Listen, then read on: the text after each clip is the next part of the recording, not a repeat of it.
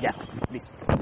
Eh, el tema que vamos a hablar hoy, yo creo que ustedes ya lo pueden dar porque escuchando los testimonios que ustedes dijeron, me dejan en claro que entienden de lo que vamos a hablar. O sea que, como ya ustedes saben, que nos sirva como ánimo y que nos sirva para hacer un pequeño examen de conciencia sobre qué cosa mejorar, porque en, el, en este camino uno siempre puede mejorar. Eh, mientras estamos aquí en la tierra realmente tenemos que convertirnos todos los días y que eso no nos duela, ¿por qué? Porque eso así lo ha querido Dios. Dios podía convertirlo en un día, pero Él quiso que las cosas fueran progresivas. Él sabrá por qué lo hizo de esa manera. O sea que nosotros tenemos que aprender a tener paciencia con nosotros, no vernos como miércoles, que yo siempre, y paciencia con el otro, entender que el otro está en su proceso de su larga vida o corta vida, la vida que Dios le da al lado, convirtiéndose también e intentando agradar a Dios. Entonces, eh, felicitarlos por los comentarios de ahorita, porque esos comentarios vienen de personas que han empezado a servir a Dios. Nadie que nadie recibe el fruto de servir a Dios si no sirve a Dios. O sea, nadie cobra ese cheque si no lo trabaja, ¿se entiende? Dios no le regala gratuitamente el reino a nadie, aunque sí lo hace. O sea, el reino es gratis, pero uno tiene que quererlo. Y la forma de querer ese reino es servirle a Dios. Entonces, felicitarlo por lo que hacen sacrificios para Dios. El Señor ve todos esos sacrificios. Y mientras más grande es el sacrificio, más grande es el premio que Dios da. ¿Por qué? Porque en el cielo todo el mundo va a ver la gloria de Dios. Todos los que lleguemos al cielo vamos a ver la, la gloria de Dios. Pero no todos vamos a tener el mismo mérito. No esperen que ustedes van a estar donde está la Virgen María, por ejemplo. Ese lugar no lo ocupa nadie. Dice la Biblia, de pie a tu derecha está la reina enjollada con oro de Ofir. Ese lugar no se lo quita nadie. Y vienen otro, en el Evangelio aparecen Santiago y Juan, la mamá de ellos diciéndole a Jesús, mira, yo quiero que uno se siente a tu derecha y otro a tu izquierda. Muy agallú ellos. Y dice el Señor, esos lugares son para a quien mi Padre lo tiene reservado. Y el Padre le reserva eso a aquella persona que se entrega más de corazón. El que más se entrega, más recibe. La única forma de recibir más de Dios es entregarse más a Dios. Mientras uno no se entrega por completo, uno nada más está recibiendo una partecita y el Señor quisiera dar más, más y más. Pero uno como que se reserva cosas. Y en eso que uno se reserva, uno lo pone en su corazón. Y en ese paso donde tú lo guardaste, ahí no puede entrar Dios. Sencillamente porque tú lo estás ocupando con otra cosa. Entonces, mientras más tú te entregas, mientras más desprendido tú es, eres, eh, más tú recibes al Señor. Por eso dice Jesús, felices los pobres de espíritu, porque de ellos es el reino de los cielos. O sea, qué interesante que para uno merecer lo más grande, el reino de los cielos, uno tiene que hacerse lo más pequeño, que es un pobre, un pobre de espíritu, una persona desapegada a las cosas. Y eso lo vamos aprendiendo en este camino. Lo que vamos a hablar es sobre el servicio, el servicio al Señor, a Cristo, el Señor. Y curioso, investigando para el tema, la palabra servicio es como autodefinitoria, no sé cómo se dice.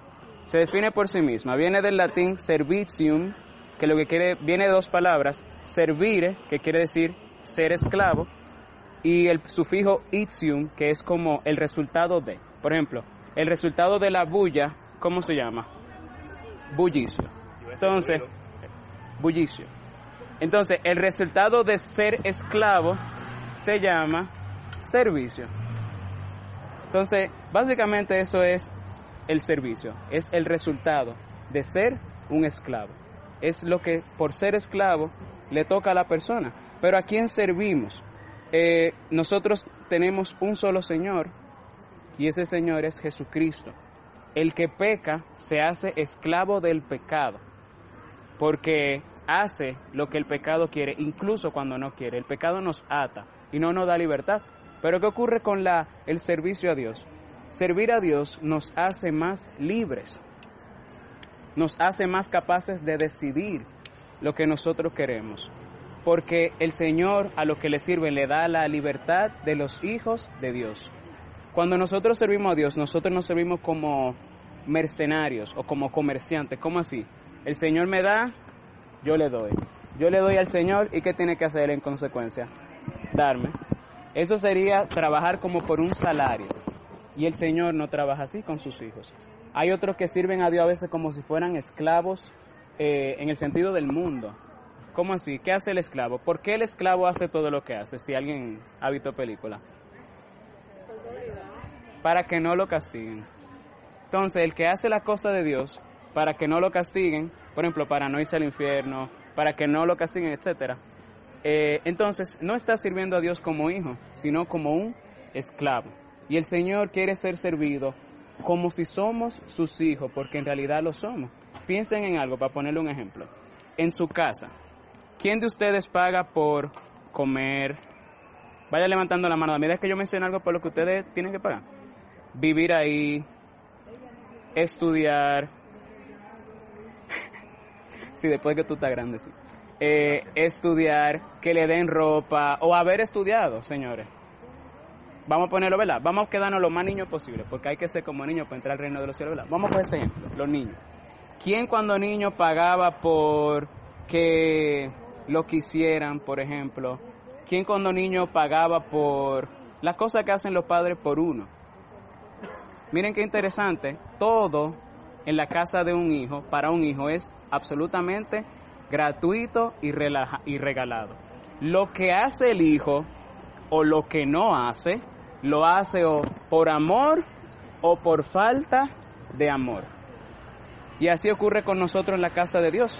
Jesús dice en una de sus palabras, miren las aves del cielo, no siembran, ni cosechan, ni recogen en graneros, y sin embargo el Padre del cielo las alimenta. ¿No valen ustedes más que ellas?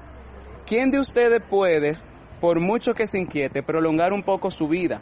En conclusión, no se angustien, ¿qué comeremos? ¿Qué pensaremos? ¿Qué, perdón, qué beberemos? ¿Con qué nos vestiremos?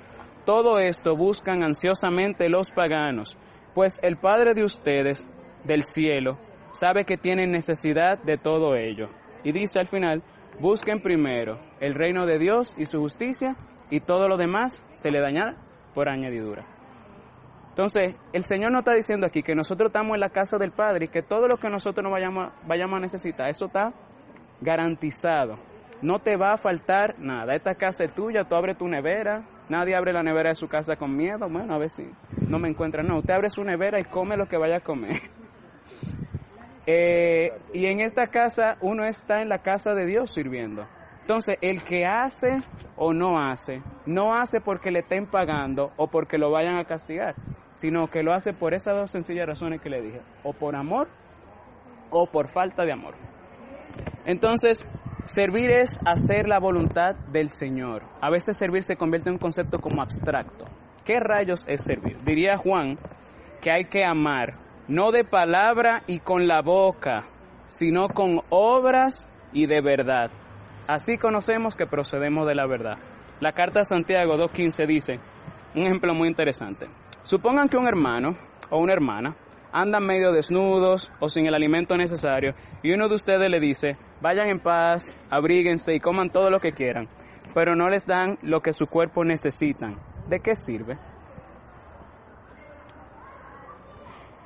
Y volvemos a la primera carta de Juan que dice, hemos conocido lo que es el amor en aquel que dio la vida por nosotros. Por eso también nosotros debemos dar la vida por los hermanos. Si uno vive en la abundancia y viendo a su hermano necesitado le cierra el corazón y no se compadece de él, ¿cómo puede conservar el amor de Dios? ¿Cómo puede uno conservar el amor de Dios si uno ve al hermano necesitado y no ayuda al hermano? Entonces, ante estas preguntas, ante esta cita bíblica, es bueno preguntarnos, ¿cómo yo actúo frente a los hermanos que necesitan de Dios el pan, por ejemplo? pensando en el pan material, por decir algo. ¿Y cómo actúo frente a los hermanos que tienen hambre de Dios, que necesitan el pan espiritual? ¿Cómo yo estoy actuando frente a esa persona? Es bueno que nos analicemos. Santiago, en ese mismo capítulo, dice, ¿tú crees en Dios? ¿Tú crees que existe Dios? Muy bien. También los demonios creen y tiemblan de miedo. La fe sin obras está muerta. Entonces, básicamente el servicio es eso, las obras. El Señor, como ya yo le he dicho otra vez, el Señor no solo viene al grupo, Imagínense que el Señor viniera al grupo y se sentara. O sea, ¿qué sería de nosotros? Pero el Señor cuando viene aquí, Él no viene al grupo y punto. Él viene a amar y todo lo que hace Dios es con amor, desde la forma en que nos mira, si nos dice algo, si no nos dice algo, el Señor está en todo haciéndonos bien. Entonces el servicio no, no, basta no basta decir, bueno Señor, yo estoy aquí, yo creo en ti, tú existes, qué bueno, no. La fe sin obras está muerta. Y al hermano no le sirve de nada que uno le diga, mira, que Dios te bendiga, que te vaya bien, ojalá todo se arregle, mira a ver lo que tú puedes hacer, yo no sé. al hermano no le sirve eso. Aunque yo crea que el Señor lo puede ayudar, esa fe que yo tengo no le está haciendo nada al hermano. Entonces, ¿cuál es la importancia que tiene el servicio para los cristianos, nosotros, los discípulos de Dios? Yo le voy a dar algunas razones por las que servir es importante. Número uno, servir es la vida cristiana. O, ¿dónde ustedes creen que iban a parar si le caían atrás a uno que dijo, yo no he venido al mundo a ser servido, sino a servir y a dar mi vida en rescate por muchos? Si tú sigues ese camino, ¿dónde tú caes? En el servicio. Y diría la Madre Teresa de Calcuta, el que no vive para servir, no sirve para vivir. No sé, servir es la vida cristiana. Número dos, Servir es el mandamiento principal en el que se resume toda la ley de Dios. Amar a Dios sobre todas las cosas y al prójimo como a ti mismo. Nosotros nos ofuscamos muchísimo, eh, nos confesamos y estamos nerviosos y vueltos locos y sin idea buscando no caer en un pecado. Y sin embargo, el Señor nos ha mandado a amar. Y San Pablo explica por qué eso es el resumen. Él dice, el que ama no mata, no roba, no insulta al hermano, entonces, el que ama cumple toda la ley. Y diría San Agustín, a propósito de, ama y haz lo que quieras. Que lo que sea que tú vas a hacer, va a venir de Dios. Porque tú lo estás haciendo con amor. Entonces, lo tercero es que el Señor era claro respecto del servicio yo me he dado cuenta que cuando uno quiere predicar un tema como el servicio, si tú quieres encontrar cita en la bíblica sobre el servicio, eso es lo que más habla la Biblia. Por otra parte, dice, me pregunto, ¿será que el Señor hablaba mentira cuando decía, no todo el que me diga, Señor, Señor, entrará en el reino de los cielos, sino el que haga la voluntad de mi Padre que está en el cielo? ¿Hablaba mentira el Señor? ¿O será que creemos que somos la excepción a esa regla? Tenemos que analizarlo. Cuarto es que la fe sin obras está muerta, ya lo hablamos. Santiago dice, tú dices que tú tienes fe y que yo tengo obra. Muéstrame tu fe sin obras y yo por mis obras te mostraré mi fe. Quinto, lo que sembramos, eso cosechamos. Algo muy importante es que no hay manera posible en el mundo, no existe una forma, no existe esa fórmula en la que uno pueda crecer en la fe sin servir. Eh, algunos de nosotros, y el Señor puso eso en mi corazón, hemos sido convencidos de que no todos los cristianos tienen que servir para crecer y de que hay alguna otra forma que no es servir por la que se puede crecer. Y yo no sé por quién el Señor me lo puso en el corazón, pero si tú eres esa persona que te ha convencido de eso, que serviré para el otro y yo estoy haciendo otra cosa, eh, te lo digo para que te pregunte, o sea, hemos caído en una gran ridiculez. ¿Realmente es posible cosechar sin haber sembrado? ¿O será que tenemos que empezar a citar las cosas en tu vida que no dan fruto para que demos, nos demos cuenta que lo que nos falta realmente es servir a Dios? Entonces, dice San Pablo, no se engañen, Dios, de Dios nadie se burla, pues lo que uno siembre, eso cosechará. El que siembra en su carne, de la carne cosechará corrupción. El que siembra en el espíritu, del espíritu cosechará vida eterna. Le digo, si la palabra tiene cita de algo es sobre servicio.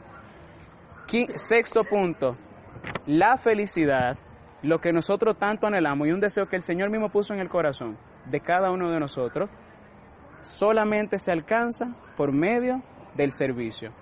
Diría, por ejemplo, Jesús sobre la bienaventuranza. Bienaventurado quiere decir feliz, aquel que. Entonces dice, bienaventurados los que trabajan por la paz, porque ellos serán llamados hijos de Dios. Bienaventurados los misericordiosos, porque ellos alcanzarán misericordia.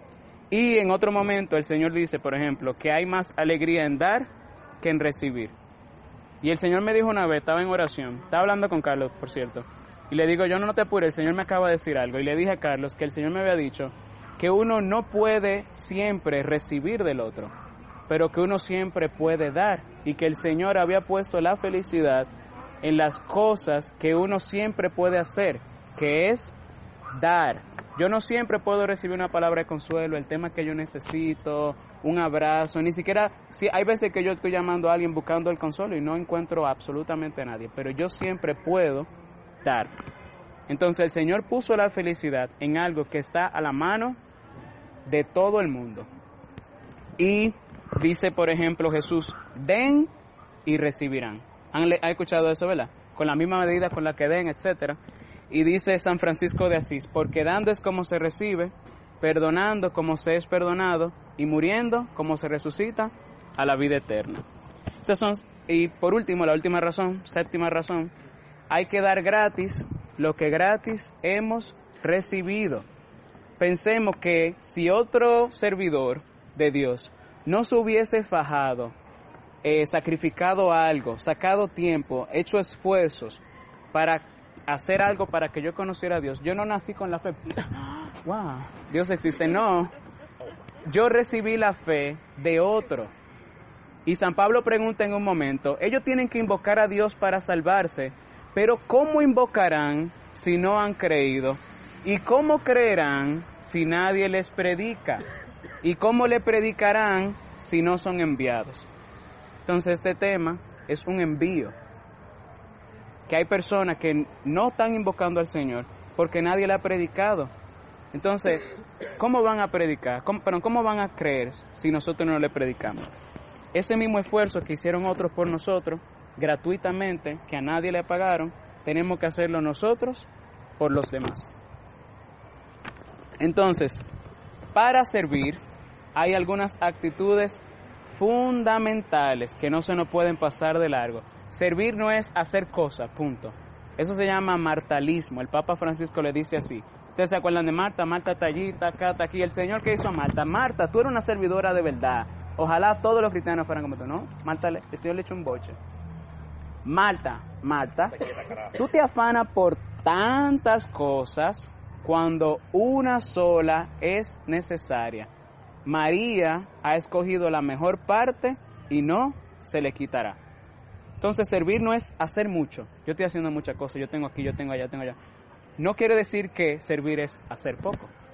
Como le dije anteriormente, servir es hacer la voluntad de Dios, sea mucho o sea poco. El Señor reparte de acuerdo a la capacidad de cada uno. Entonces, eh, la primera actitud que tenemos que tener en el servicio de Dios y quizá la más importante y lo mismo la más bella también y la más difícil porque eh, lo valioso cuesta sacrificio. Todo el mundo sabe eso, ¿verdad? ¿Qué es más fácil, sacar una A o una D? Una D. Es más fácil, pero ¿qué es más valioso?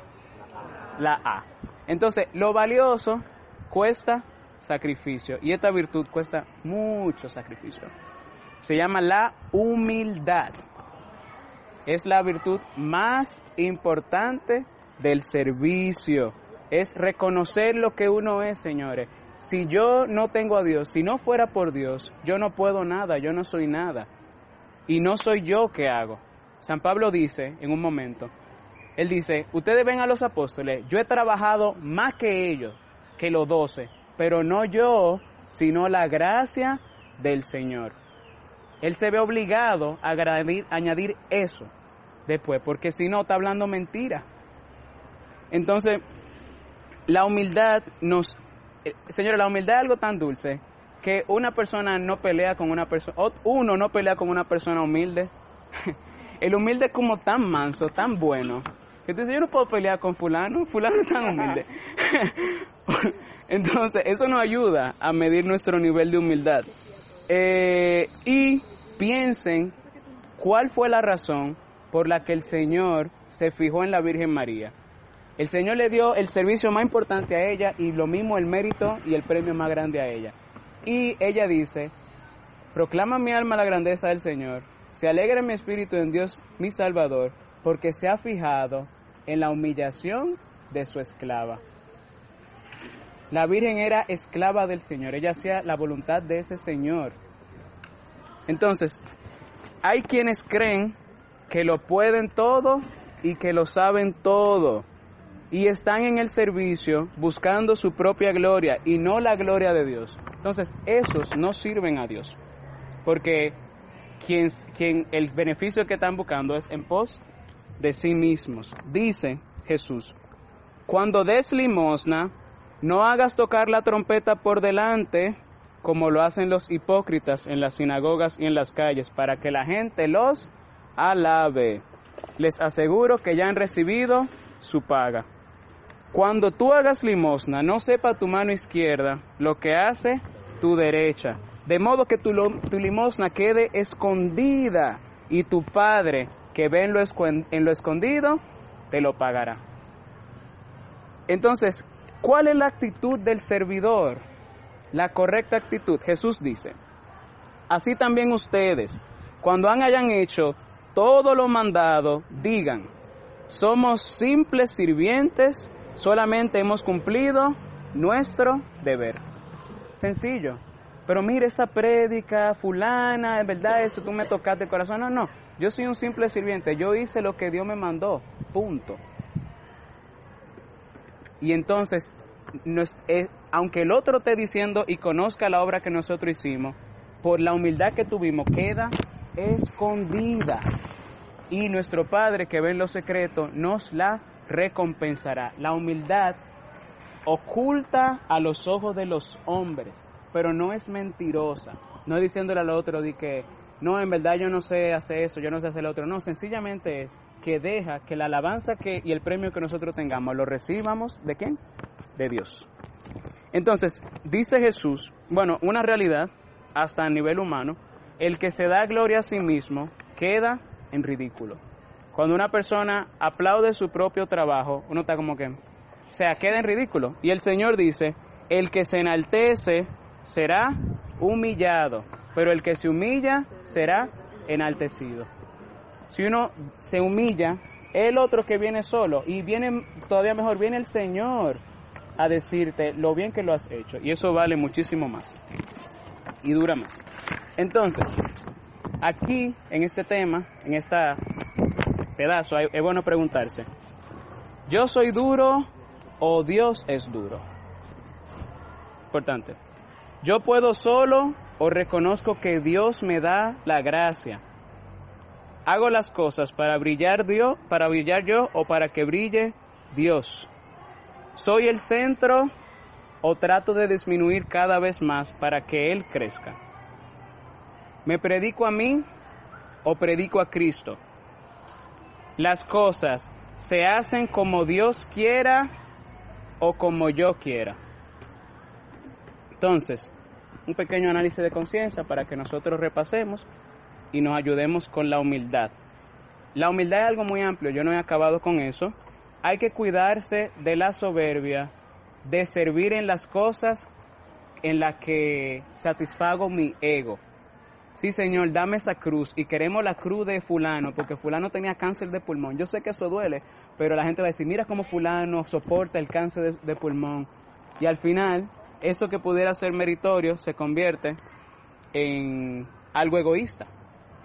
Nosotros queremos hacer, a veces caemos en el peligro de creer que servir es estar adelante.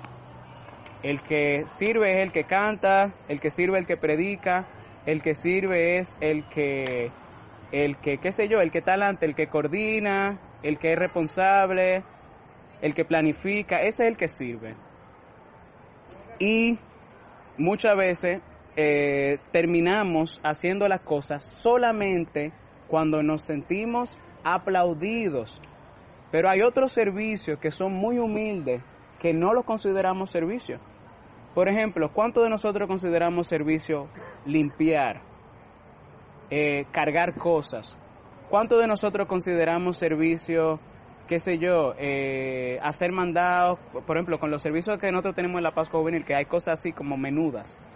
O cuánto de nosotros consideramos servicio poner la silla.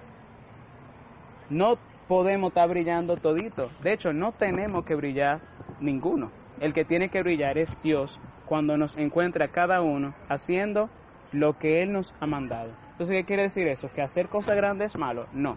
Lo importante no es ni lo grande ni lo pequeño, sino estar seguro de que uno está haciendo la voluntad del Señor. Y es el verdadero servicio. Entonces, Jesús dice respecto a eso, a los que sirven en cosas pequeñas, por ejemplo, que lo hacen con mucho amor, con tanto amor que uno dice, oye, pero esa silla está puesta de una forma diferente.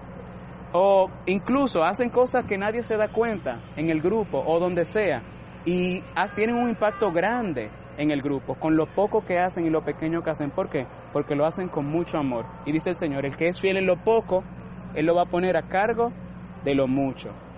Y para el que tiene un servicio más externo, más visible, más eh, grande, vamos a decir en cierto sentido, el Señor le dice, al que mucho se le da, mucho se le exigirá. O sea que nosotros que yo por ejemplo que tengo este servicio que lo que me ha mandado Dios me pone frente a la gente, el Señor exige de mí una conversión más profunda. Porque dice, mira Arturo, yo te voy a poner ahí para que cuando te vean a ti, me vean a mí. Mi servicio no es hablar y punto. Yo tengo que reflejar al Señor. O sea que el Señor me tiene una cuenta bien grande a mí. Para que uno no desmienta con lo que hace lo que predica. La humildad, esa humildad de no buscar satisfacer mi ego solamente en la cosa grande o solamente en la cosa importante, nos ayuda a enfocarnos entonces en lo que verdaderamente importa. Jesús, en la lectura del jueves, mandó 72 personas, discípulos, a predicar y le dijo, vayan, expulsen demonios, eh, curen enfermos, etc. Y ellos, dice, volvieron los 72 muy contentos y dijeron, Señor, en tu nombre hasta los demonios se nos sometían. Llegaron contentos, porque dijeron, oye, Señor, ese retiro quedó. Ratata. Y, y el Señor les dice, estaba viendo a Satanás caer como un rayo del cielo. Miren, les he dado poder para pisotear serpientes y escorpiones y vencer toda la fuerza del enemigo y nada los dañará. O sea, no es que el Señor esté en contra de eso, el Señor le agradó eso y él lo vio al enemigo caer del cielo como un rayo. Con todo, no se alegren de que los espíritus se les sometan, sino de que sus nombres están escritos en el cielo. Verdadera meta. No se alegren de que los espíritus se les sometan, sino de que sus nombres están escritos en el cielo, para que sirviendo y ayudando a otros a llegar al cielo, no terminemos nosotros quedándonos atrás. ¿A qué me refiero con eso?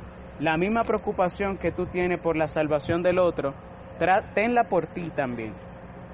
Y cuida tu alma, porque el enemigo está buscando, enfócate en lo importante. Tú quieres que las cosas queden bien, eso está excelente, pero alégrate de que tu nombre está escrito en el cielo y preocúpate si en algún momento te sientes que no estás en la amistad de Dios. No te quedes sirviendo ahí en el pecado, confiésate y para que te pueda alegrar de que tu nombre esté escrito en el cielo. San Pablo dice en un momento, no sea que después de haber corrido esta carrera y haber ayudado a tanta gente a correrla, yo quede sin el premio. Él está hablando en una carta en un momento. Entonces, hay que cuidarse también de la falsa humildad, que también es soberbia, de decirle a la gente, no, yo no sé hacer eso, yo no puedo hacer eso, o, y en esto se esconde una soberbia bien, bien sutil, que no la identificamos muy fácilmente, que es el miedo a fracasar. Porque si fracasamos, todos sabemos que Dios nunca queda mal, ¿verdad? Entonces, si yo fracaso, ¿fracasó Dios? No, fracasé yo. Y ese miedo de que soy yo el que voy a quedar mal, o de que soy yo el que voy a haber, eh, no voy a haber logrado algo, o que no, lo voy a, no va a salir como yo quería, muchas veces nos detiene de entregarnos al servicio. Y le cogemos miedo y creemos que es prudencia, que es humildad. No, no, no, que sé yo cuánto. Yo soy una persona humilde, low profile. Y al final hay una soberbia escondida detrás de eso, porque hago algunas preguntas. ¿Se trata de mí o se trata del Señor? Y si el Señor me mandó, ¿no me va a dar también la capacidad para yo hacerlo? El Señor le dijo a alguien, no recuerdo a quién, eh, mi voluntad no te lleva donde mi gracia no te auxilia. Oigan eso, si el Señor te quiere en un lugar es porque Él te va a dar la gracia para estar en ese lugar. Y, y la Madre Teresa, perdón, la Madre Angélica eh, decía que uno cuando hace proyectos para Dios tiene que pensar un poquito más grande que uno mismo. ¿Para qué? Para que Dios tenga espacio para trabajar. Uno no puede pensar las cosas de su tamaño. Uno tiene que pensarlas más grandes para que Dios tenga espacio para trabajar. Entonces, eh, por otra parte, si fuera por cuenta mía, tengo que tener miedo, pero no es por cuenta de Dios que estoy sirviendo. O será que no cuentas con Dios y haces las cosas por tu cuenta. Entonces, son cosas que tenemos que ir analizando. Si te apoya demasiado en ti, vas a caer. Pero si confías en Dios, si crees en Él, verás la gloria de Dios. El Señor dice, y esto es una promesa para todos nosotros, les aseguro, quien cree hará las obras que yo hago e incluso otras mayores, porque yo voy al Padre, dice Juan 14, 17. Eh, la segunda actitud que tenemos que tener en cuenta, la primera era la humildad. Muy difícil de trabajar, pero con la ayuda del Señor se puede. Segundo es el sacrificio. Dice el libro del eclesiástico, Hijo, si te has decidido servir al Señor, prepárate para la prueba. Repito, hijo, si te has decidido servir al Señor, prepárate para la prueba. Mantén el corazón firme, sé valiente. No te asustes cuando te sobrevenga una desgracia. Pégate a Él, no lo sueltes y al final serás premiado.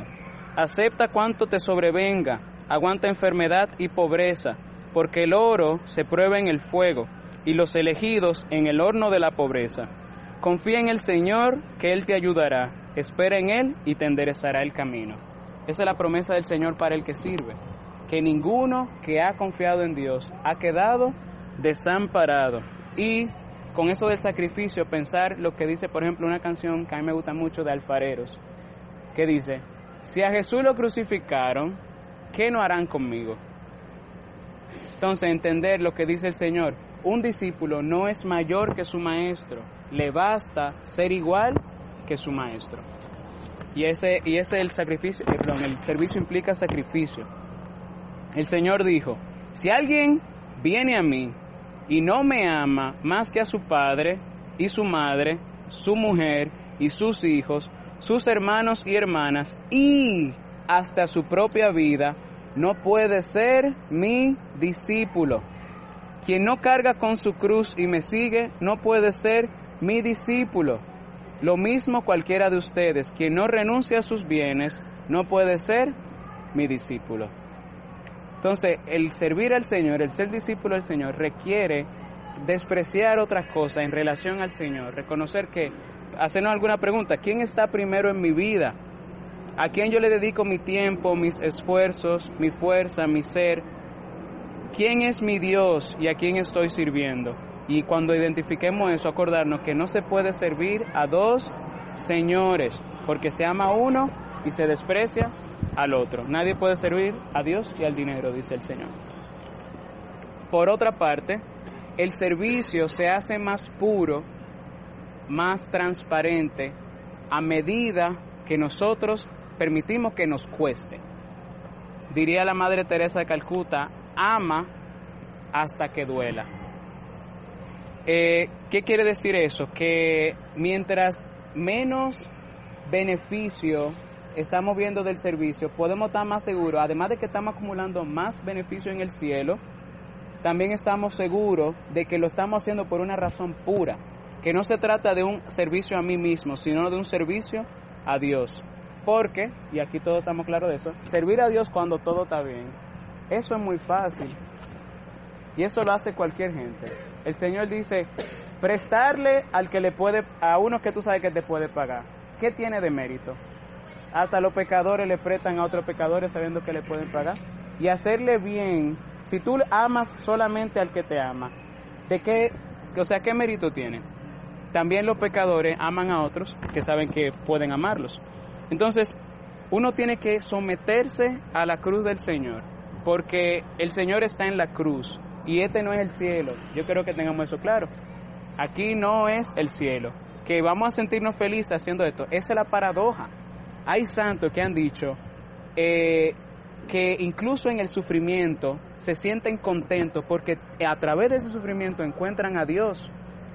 Entonces el Señor tiene una lógica extraña y es que la cruz da vida y, el, y hay que morir para vivir. Esa es la lógica del Señor, que el que quiera guardar su vida la perderá, pero el que pierda su vida por mí y por el Evangelio la encontrará.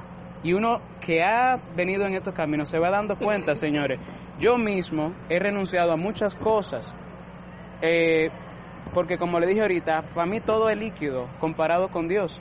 Por ejemplo, a mí cuando a veces me toca preparar un servicio, una prédica, y en mi trabajo me dice, mira, si no hay muchas llamadas, si te querés, yo me voy. Cuando lo necesito de verdad, yo me voy, punto. Yo sé que esos 700 y algo de pesos yo no lo voy a cobrar en ese día. No solo eso, que yo voy a pagar mi propio Uber al lugar donde yo voy a predicar. Y no solo eso, que no me van a dar ni el Uber ni el dinero que yo no cobré. Entonces, ¿qué es lo que hace Arturo? Y esa locura hedionda. O sea, básicamente yo estoy esperando de uno que es más rico mi propia paga. Y yo estoy en la casa de mi padre y aquí todo es mío.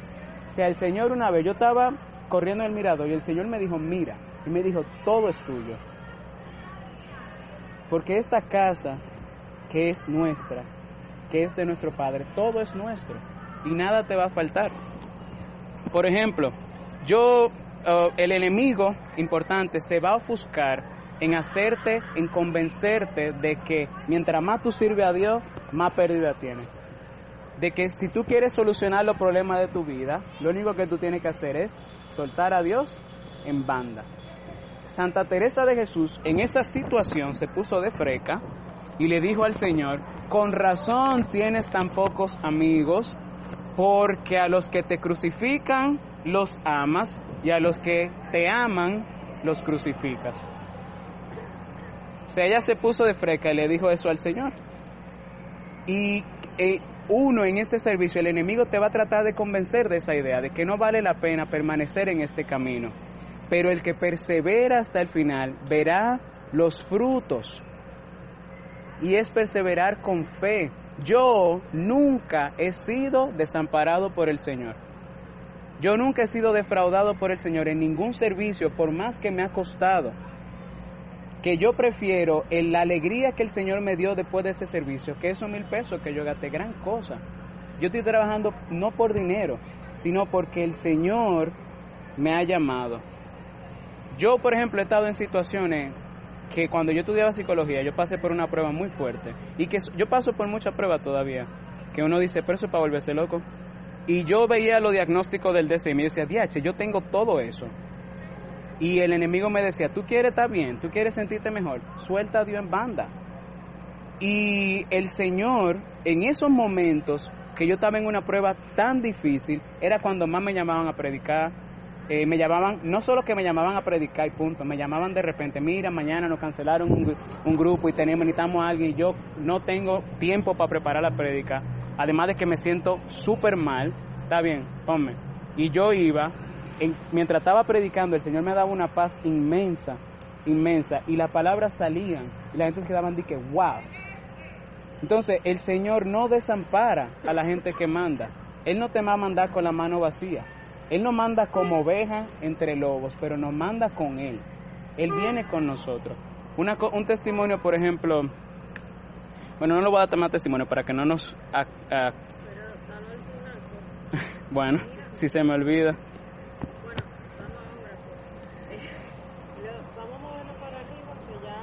Dale. Dale.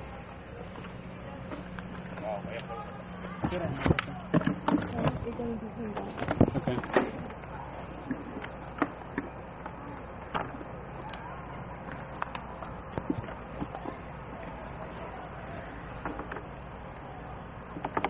ok, entonces con todo y la mucha prueba que yo he pasado, y miren qué curioso me pasa a mí, yo el día que tengo un servicio, ese día tú puedes estar seguro que me van a empezar a pasar vaina.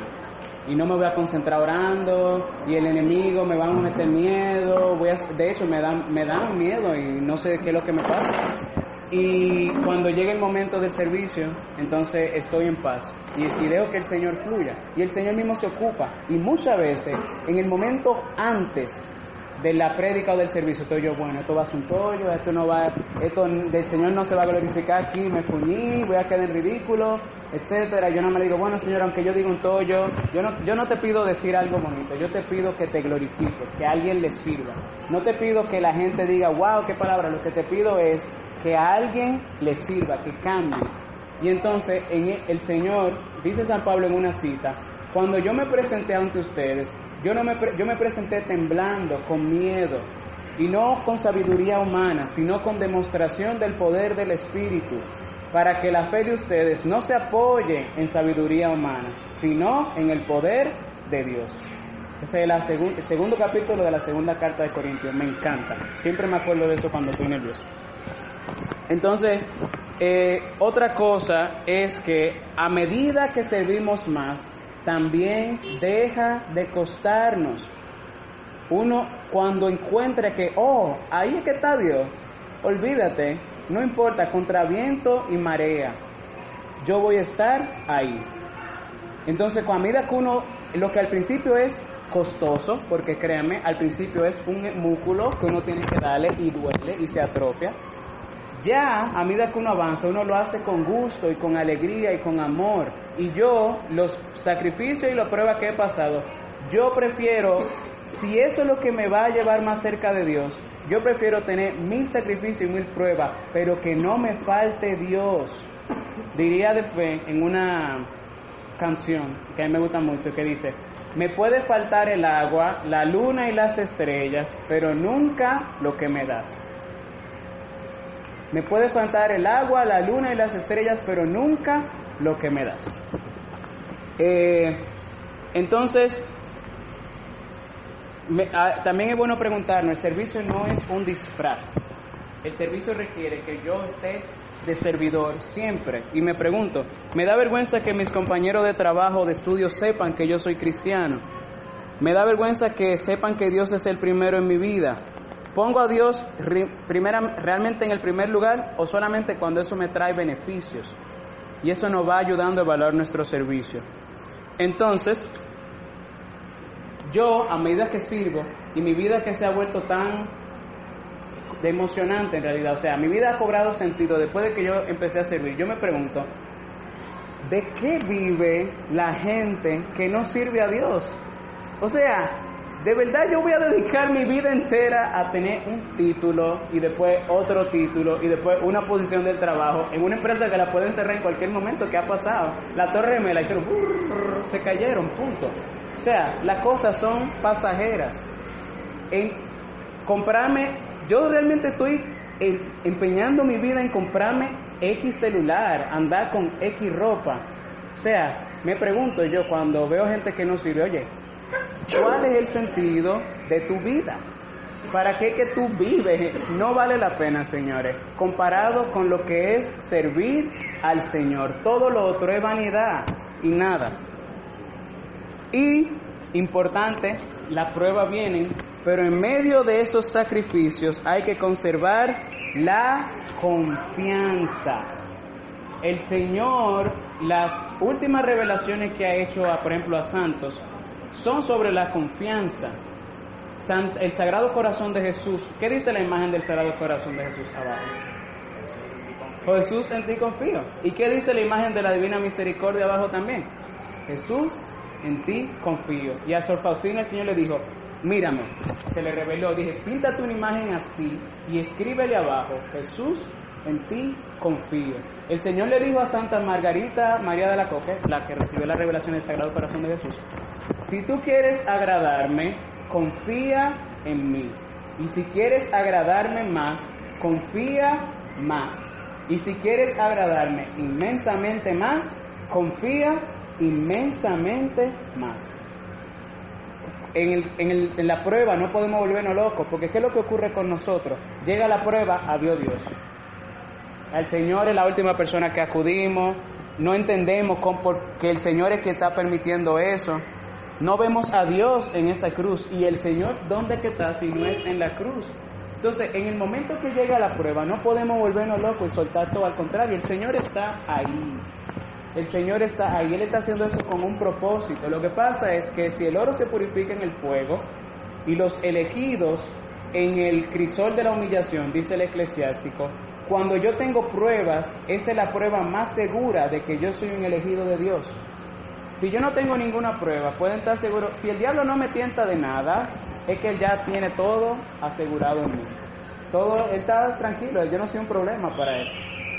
Ahora, cuando yo empiezo a servir, él va a hacer su esfuerzo, porque yo soy un peligro para los propósitos de él. Yo le decía, por ejemplo, muchas veces a María José, María José pasando por dificultad, yo decía, María José, tú eres un peligro. Tú eres un peligro y por eso el diablo se ofusca tanto en sacarte del medio. Y eso es lo que tú tienes que entender. Número uno, eres un elegido. Tienes tantas pruebas y tantas dificultades porque Dios te ama.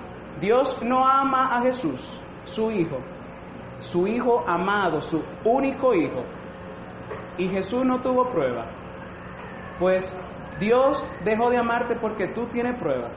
No, la prueba de que Dios te ama es que tú tienes todas esas dificultades. Porque Él quiere decir que Él te está llevando por el camino de la gente que Él ama. Esa es la garantía. Yo estoy en el camino. Lo sé por qué. Porque tengo pruebas.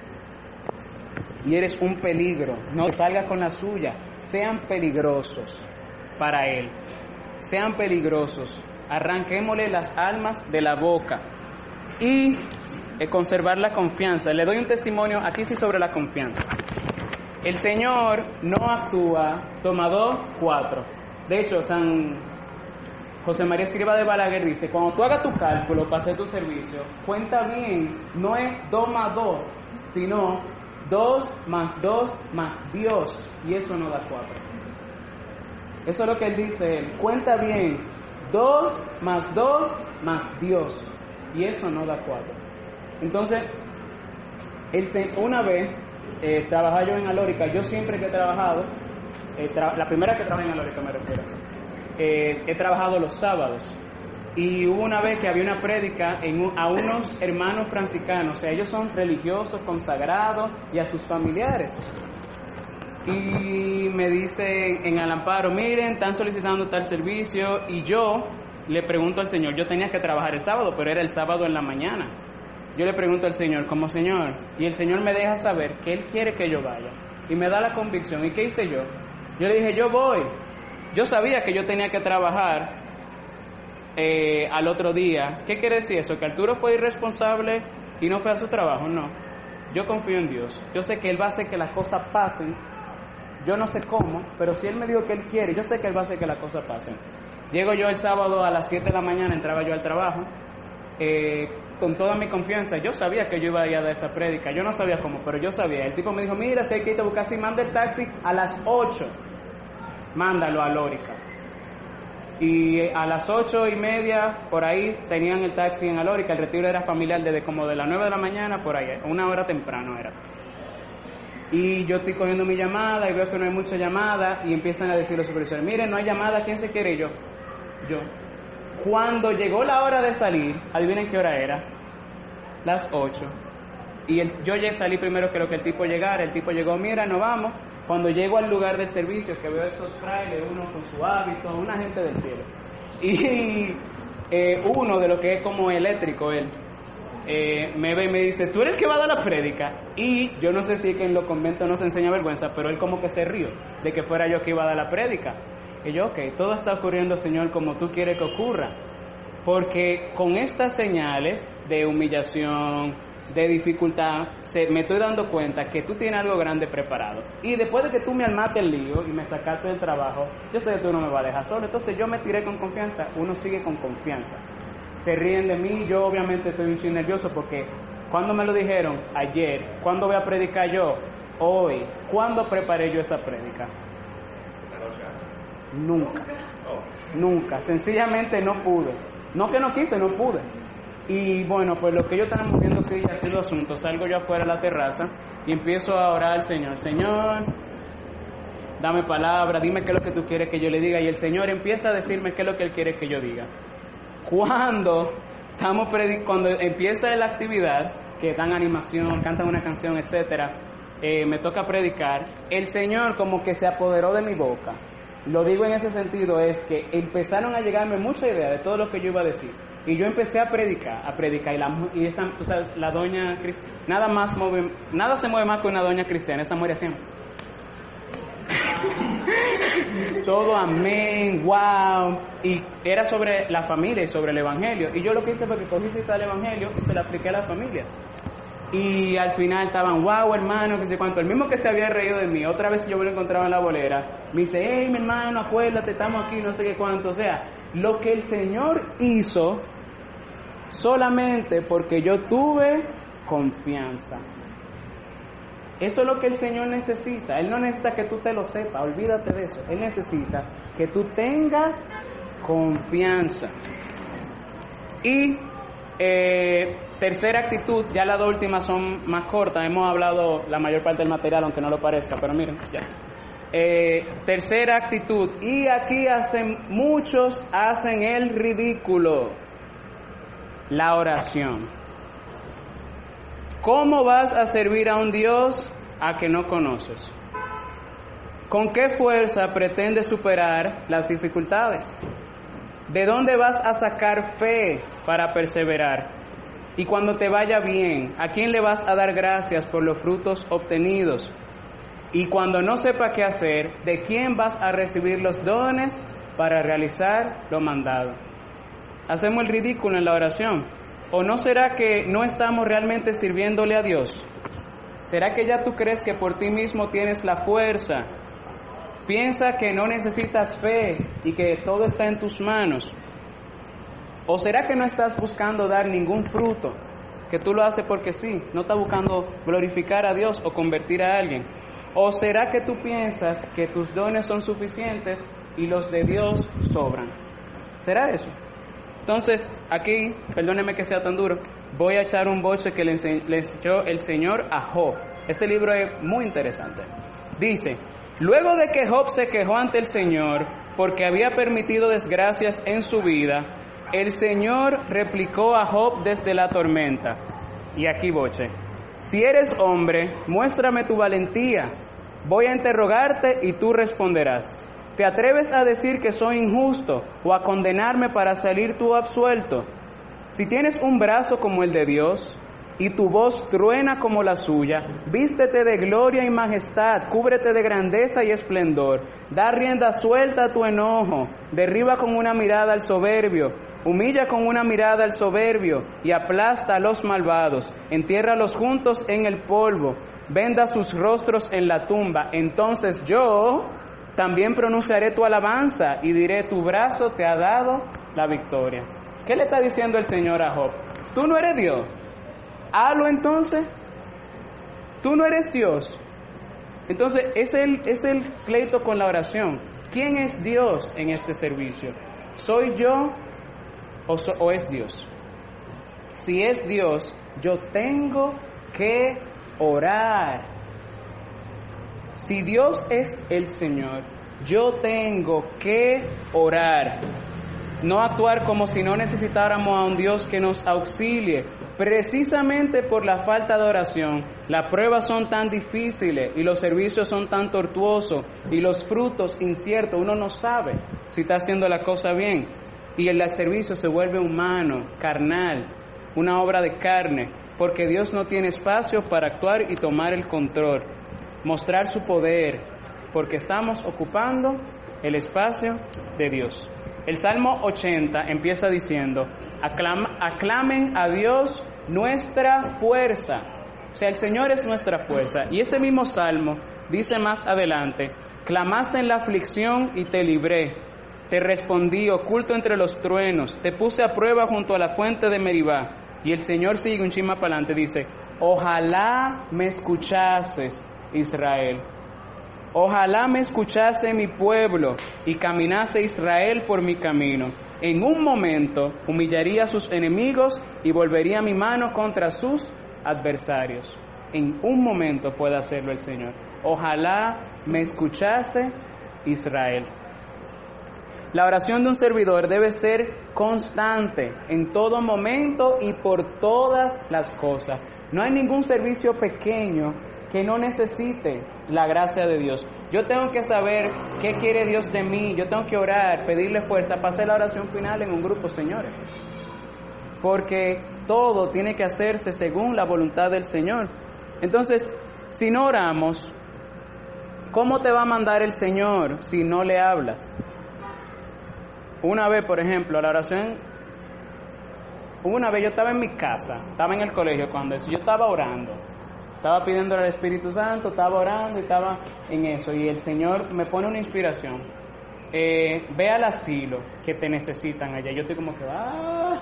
Yo estaba muy cómodo en mi casa. Yo eh, he tenido una vida espiritual un poco cómoda a lo largo de mi vida y muchas cosas de las que yo he tenido que vencer, no orar acostado y mucho otro, mucha otra cosa. Y el Señor me dice eso. Yo tuve que sacar de abajo, número uno, porque esta voz, yo no sé si soy yo que me lo estoy inventando. Yo tengo que ahora seguir una inspiración. Yo sabía que era una inspiración porque uno sabe cómo se oye la voz de Dios. Pero ahora yo tengo que hacer esto sin saber, ponerme una ropa, coger un carrito y allá. Era un costo. Lo hago, saco fuerza de abajo y el Señor y entonces cuando llego allá, eh, estoy ayudando, le dije a la monja, monja, vine a ayudar, me dice la monja, mi hijo, Dios te mandó, porque oye, cuánta falta nos hacía una mano aquí. Yo, oh, entiendo, Señor. Entonces la oración es importante. Eh, ¿Qué más? ¿Cómo vamos a dar frutos si no permanecemos unidos a Él? Dice Él, el que permanece en mí y yo en él, ese dará mucho fruto, porque sin mí no pueden hacer nada. ¿Cómo vamos a dar lo que no tienes? ¿Cómo tú vas a dar lo que tú no tienes en este servicio? ¿Cómo vas a vencer las tentaciones y los ataques del enemigo o a transformar la vida de los otros? Tú no has oído, por ejemplo, cuando el Señor dice que hay espíritus que no salen sino es con mucho ayuno y mucha oración. ¿Cómo vamos a recibir si no pedimos? ¿Cómo vamos a ver la gloria de Dios si no creemos? ¿Cómo vamos a encontrar si no buscamos? ¿Cómo vamos, cómo vamos a decir que amamos a Dios si ni siquiera le hablamos? ¿Cómo vas a saber qué decir, predicador? ¿Cómo vas a saber a qué persona poner en un servicio a lo que organizamos cosas? ¿Qué canción poner? ¿Qué cita bíblica utilizar? Lo que sea. ¿Cómo tú vas a saber lo que Dios quiere si tú no oras? ¿Cómo vas a saber? Sencillamente. Por último, eh, y la oración es muy importante porque ni la cita bíblica tal, ni la canción tal, ni el predicador tal, ni nadie son lo que hacen la obra, sino que es el Señor. Y si Él quiere poner a una persona distinta a la que tú creías que era, Él te lo va a decir. Pero tú tienes que preguntarle. No, no creer, bueno, fulano es duro en eso. No, no. Señor, ¿a quién tú quieres? O esa cita yo sé que va a dar duro. O yo sé que esa canción, mira. Entonces, no, Señor, ¿qué tú quieres? Porque el Señor agarra lo sencillo y con eso Él hace milagros. Acuérdense que el Señor sanaba ciego con tierra y saliva se la ponía en los ojos y le decía, abre los ojos. ¿Ves? Sí, veo. Entonces, por último, la última actitud es el entusiasmo. ¿Qué quiere decir entusiasmo? Diré una canción por ahí. Compromiso y actitud es lo que hace falta para seguir a Jesús. Cuidarnos de los típicos peligros, de bueno, eso es algo de la iglesia, eh, total, nadie me va a poner nota, no me están pagando. Cuidarnos de, del típico, si tengo que tumbar algo, vamos a tumbar a Dios. Todo lo otro es prioridad y si tengo que tumbar algo, tumbemos a Dios. Entonces, cuidarnos de eso, hacer la cosa de Dios con entusiasmo, ser alegre. ¿O será que el servir a Dios es una desgracia en nuestra vida? Al contrario, es un honor que el Señor nos da. Eh, anímate por los frutos, porque primero el demonio se te va a someter a ti y va, va a caer como un rayo del cielo y además tu nombre va a estar inscrito en el cielo. Y sé perseverante, tener responsabilidad, compromiso. San Pablo dice, no nos cansemos de obrar el bien, que a su tiempo nos vendrá la cosecha si no desfallecemos. Así que mientras tengamos oportunidad, hagamos el bien a todos, pero especialmente a nuestros hermanos en la fe. Eso lo dice San Pablo. Entonces, vamos a cerrar nuestros ojos.